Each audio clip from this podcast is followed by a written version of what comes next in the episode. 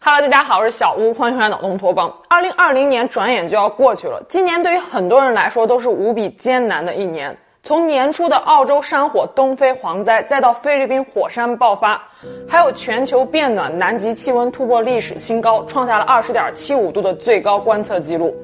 但比起这些来说，给我们造成最沉痛打击的，莫过于肆虐全球的新冠疫情了。随着疫情的爆发，那些曾经预言过新冠疫情的人都纷纷成为了大众眼中的超级预言家。其中最有名的一个，莫过于印度神童阿比加·阿南德了。二零一九年八月二十二日，在一切都还风平浪静的时候，印度男孩阿南德在他的 YouTube 频道上上传了一支影片，题目非常的惊悚，叫做《二零一九年十一月至二零二零年四月的世界大劫》。视频中，他说到，一场威胁全世界各国的灾难将从二零一九年十一月份开始，在二零二零年三四月份进入高峰，给世界带来非常艰难的时期。而这六个月中，灾难将从经济到航空服务蔓延至全球的各行各业。当时，大部分人都觉得这不过是一个小屁孩耸人听闻的言论罢了。直到疫情爆发之后，阿比加·阿南德几乎被封为了神童，他的那支视频的点阅率也超过了八百万。而阿比加·阿南德与其他预言大师最不同的一点就是，他既不会什么通灵，他也不是金星、水星、火星人的转世，他的预言完全是基于吠陀占星术，也就是说，是根据他对天体位置的理解计算出来的。阿南德还曾经预测说，全球疫情会在七八月份之后得到缓解，但是人类将在二零二零年十二月二十一日的木星土星合相星象中遭遇更严峻的灾难，而这一场灾难将会一直持续到二零二一年三月。神奇的是，另外一位非常有名望的预言家也说到，二零二零年十二月份到二零二一年的一月份，人类可能会面临更大的挑战。这眼看十二月份马上就要到了，今天咱们就来聊聊这些预言以及神秘的费陀占星术。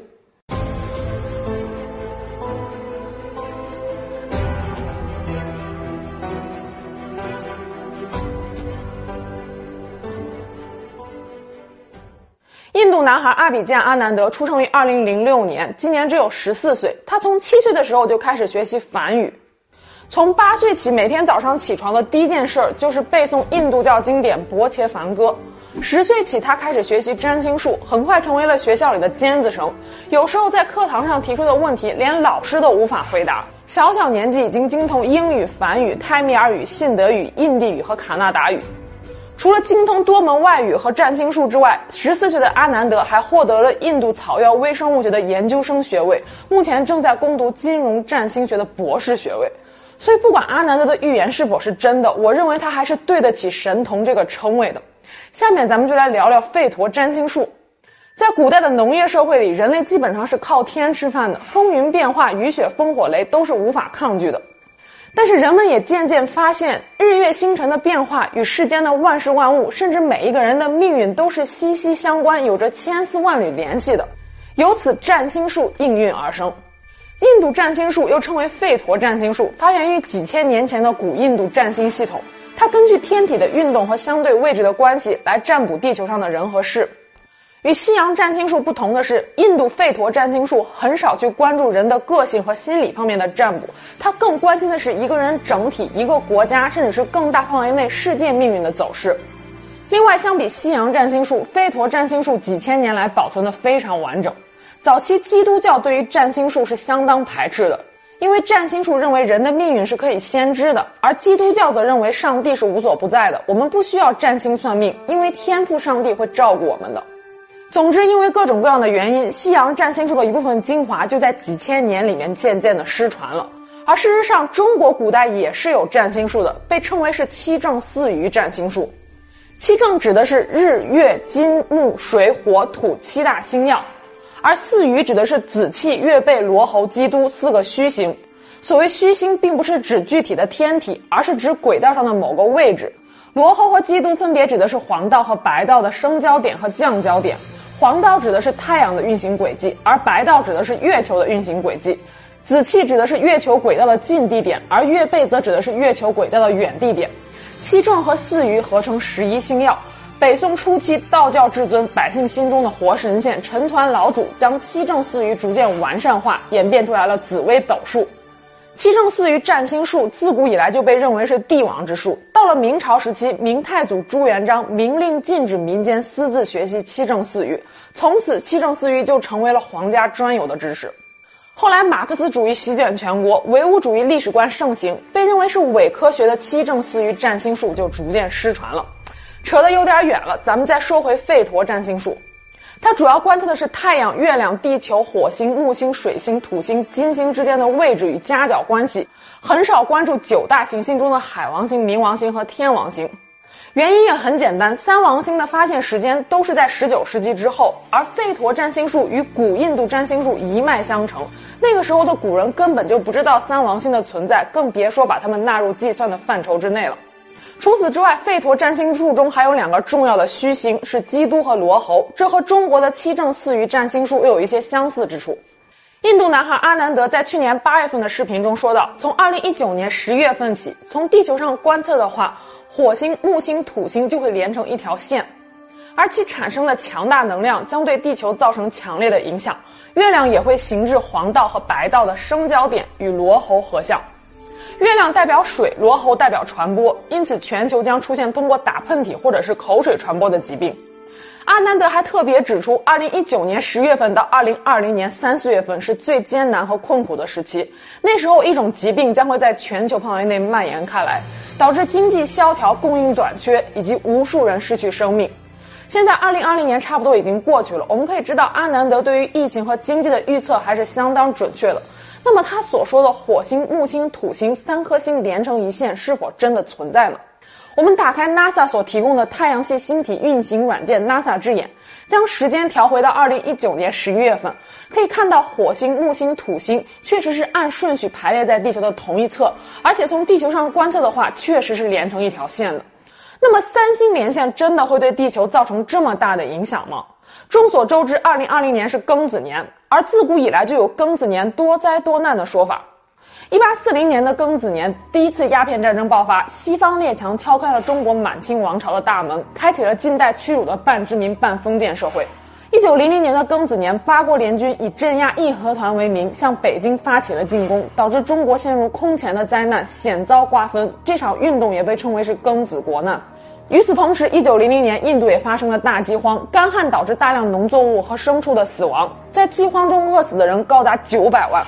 一九零零年，欧洲也爆发了罢工浪潮。上一个庚子年，一九六零年，中国正处于三年困难时期，前所未有的大饥荒饿死了上千万的人。智利发生九点五级的大地震，由地震引起的巨大海啸严重冲击到了智利海岸，导致了十四万人死亡。而神奇的是，如果通过 NASA 的软件将时间调回到1959年的12月末，也出现了火星、木星、土星三星连珠的天象预警，与2019年末出现的天象非常的相似。由于 NASA 的这款软件只提供1950年到2050年之间的数据，所以也无法确认再往前的庚子年是否也出现过这样的奇异天象。如果有渠道的小伙伴们可以自行确认一下。那么阿比加阿南德还有没有其他严重的预言呢？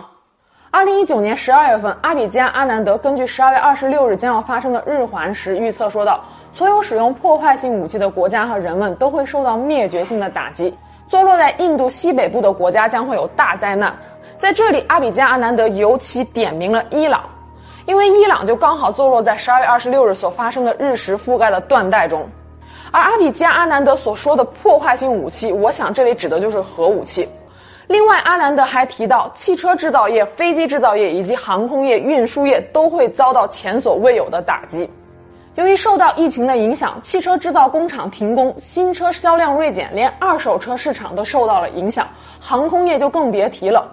根据旅游数据公司 c r o m 的统计数据显示，截止到二零二零年十月，全球已经有四十三家商业航空公司因为疫情而破产了。澳洲第二大航空公司维珍航空也在四月二十一日被德勤接管。成为了亚太地区首家在新冠疫情期间倒下的航空公司。二零二零年六月二日，阿南德上传了一则视频，分析二零二零年六月二十一日的日食可能对全球造成的影响。其中就提到了中印边境问题以及可能会出现极端的天气。二零二零年七月下旬，印度就出现了强雷暴天气，导致十七人死亡，三十多人受伤。中国各地自六月以来也陆续出现了强降雨和大洪水。六月二十八日，新疆出现了六月飞雪，部分地区的积雪厚度甚至达到了四十厘米。而这些都是已经实现了的预言。下面咱们就来聊聊最让人感到毛骨悚然的关于未来的预言。印度男孩在今年七月二十六日发布了一则视频，对二零二零年十月份到二零二一年十月份未来的这一年做出了预测。他说，从今年十月份开始，木星将会逐渐进入摩羯座，并与随后的十二月二十一日与土星相遇，形成木土合相。如果再打开 NASA 的天体观测软件，把时间调回到二零二零年十二月二十日，可以看到木星、土星和地球是在一条直线上的。从地球上观测，就是木星和土星相合。但是印度男孩说到，在这次合相中，吉星木星输了，合相位所产生的巨大能量会给地球带来灾难。听到这儿，相信很多人都是一头雾水的。我们先来解释一下占星术中的合相位。所有的相位中，合相位的星体所产生的能量是最大的，而这个能量是正能量还是负能量，取决于形成合相的两颗星体的性质。也就是说，要看这两颗星体是吉星还是凶星，或者是中性凶体。在占星术中，木星和金星是吉星，土星、火星、天王星、冥王星是凶星。当然，我们刚才也提到说，吠陀占星术是很少考虑天王星和冥王星的，还有一些中性星体，包括太阳、月亮、水星和海王星。吉星与吉星的合相位所产生的是正能量，预示着大吉。吉星与中性星体的合相位也是正相位，两个中性星体之间的合相位呢是中性相位，而凶星与凶星或者是凶星与中性星体之间的合相位呢是负相位。那么问题来了，吉星与凶星相遇会产生什么样的情况呢？那这就要取决于合相所发生的星座了。这次十二月二十日到十二月二十一日的木土合相发生在摩羯座。木星是吉星，土星是凶星，但是这次的合相中木星输了，于是就预示着大凶。事实上，木星与土星每二十年就会相遇一次，但是这一次的木土合相是自一六二三年将近四百年以来两颗星体距离最近的一次。当然了，这还没完。二零二一年二月十日这一天将会出现罕见的六星连珠的奇观，太阳、月亮、水星、木星、金星、土星将会连成一条直线。印度男孩阿南德预测说，在这一天，经济可能会全面崩盘。总的来说，阿南德对于今年底到明年中旬之间的局势是非常不乐观的。他尤其强调说，二零二零年十二月二十一日到二零二一年三月份这段期间，可能会产生比今年更加严峻的灾难。而世界局势直到二零二一年十一月份，木星和土星逐渐分开之后，才会有所好转。巧合的是，另外一位来自马来西亚的神奇预言家拿督郑伯健，对于2020年末的预言和印度男孩的观点非常的相似。他认为今年年末恐有大灾难。先来介绍一下拿督郑伯健。拿督实际上是一个封衔，由马来西亚各州王室以及元首册封，主要是给一些富商或者是对国家有贡献的人，也是对地位和名望的一种认可。拿督郑伯健是马来西亚年轻企业家和悬商导师。那什么是玄商呢？根据他所说，玄商是一门中西合璧的玄学和商业学结合的领域，综合了科学、心理学和玄学的部分。拿督郑伯健在这个领域已经有十几年的经验了。他在二零一九年十月二十四日的一次玄学讲座中，针对二零二零年给出了十四个预言，而如今十几个都已经应验了，还是相当准确的。拿督郑伯健的预言是基于《易经》《黄极经世》《奇门遁甲》和风水等等。我之前曾经做过一期关于《易经》和《黄极经世》的视频，在这里就不赘述了。有兴趣的朋友们可以回去回看一下。总的来说，拿督郑伯健已经实现的预言包括：第一，大虫害；第二，会出现类似 SARS 的疾病。他曾经提醒人们要多注意肺部。第三，世界性的经济大萧条；第四，世界性的大裁员；第五，物资短缺，万物起价；第六，政局大洗牌；第七，全球大停顿；第八，大暴动；第九，大水患和大水祸；第十，贸易战或者是战争。他目前还有几个没有实现的预言，就包括粮食危机、大地震、大旱灾以及大型的火山爆发。他在去年年底还曾经提醒人们说要把事业的重心转到互联网上。那如今再回过头来看，疫情期间各行各业可以说是大裁员，唯一受影响比较小的就是跟互联网有关的行业。其中线上会议平台 Zoom 的股价还曾经一度飙升了百分之四十一，一跃成为了美国市值最高的二十家科技公司之一。拿督郑伯健在今年七月份的视频中还特别指出，让大家小心二零二零年十二月七日到二零二一年一月四日这段时间。他说，因为在这期间各种天灾人祸可能会叠加而至。不过，我们说预言不能光看这些人严重的部分，这些所谓的预言大师也有预言失效的时候。就比如说印度男孩阿比加阿南德，他曾经说过全球的疫情会在六七月份的时候得到缓和，在年底卷土重来。在年底会不会卷土重来，我们无法做出预判。但是疫情真的在六七月份得到缓和了吗？不得不说，一部分国家和地区的防控措施做的确实是很好的，短短几个月就把每日新增的案例压平到了个位数，甚至是清零了。所以很多人会有一个错觉，就是疫情早就已经控制住了。所以有很多网友说，印度男孩连自己国家的疫情趋势都预测不准，这不是啪啪打脸吗？另外，印度男孩还曾经预测说，二零二零年的油价会上涨，但事实上今年油价一直低迷，在四月二十日甚至还创下了一个历史新纪录，美国原油期货的价格暴跌了百分之三百。收于每桶负三十七点六三美金，创下了自石油期货从一九八三年在纽约商品交易所开始交易后的首次负数交易。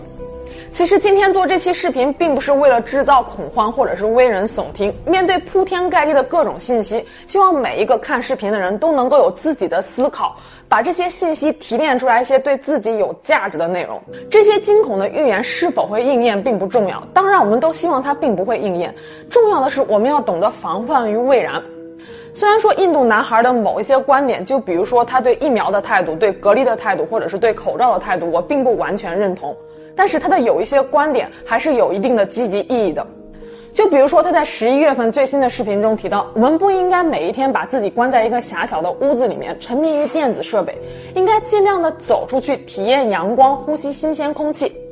当然了，这并不是建议大家去一些人潮涌动的地方，你完全可以关上电脑，去你家阳台做做瑜伽，晒晒太阳，因为只有提高了我们自身的免疫力，才是为防御病毒筑起了一座最坚固的城墙。印度男孩还说到，我们应该热爱大自然，保护大自然，停止伤害动物，因为只有和善的对待大自然，大自然才会回馈我们以温柔。在易经的那期视频中，我曾经跟大家提到过，说今年的年卦是地火明夷卦，光明藏在地底下，是最黑暗的时刻。但最黑暗的时刻，往往也是距离光明最近的时候，是转机和重生的时刻。只要我们韬光养晦，二零二零年末，二零二一年，我们一定会越走离光明越近。好了，最后呢，这周的会员视频呢，会跟大家分享台湾三大悬案之一。订阅了会员的小伙伴们，别忘了打开小铃铛，准时观看。我们下期节目见喽，拜拜。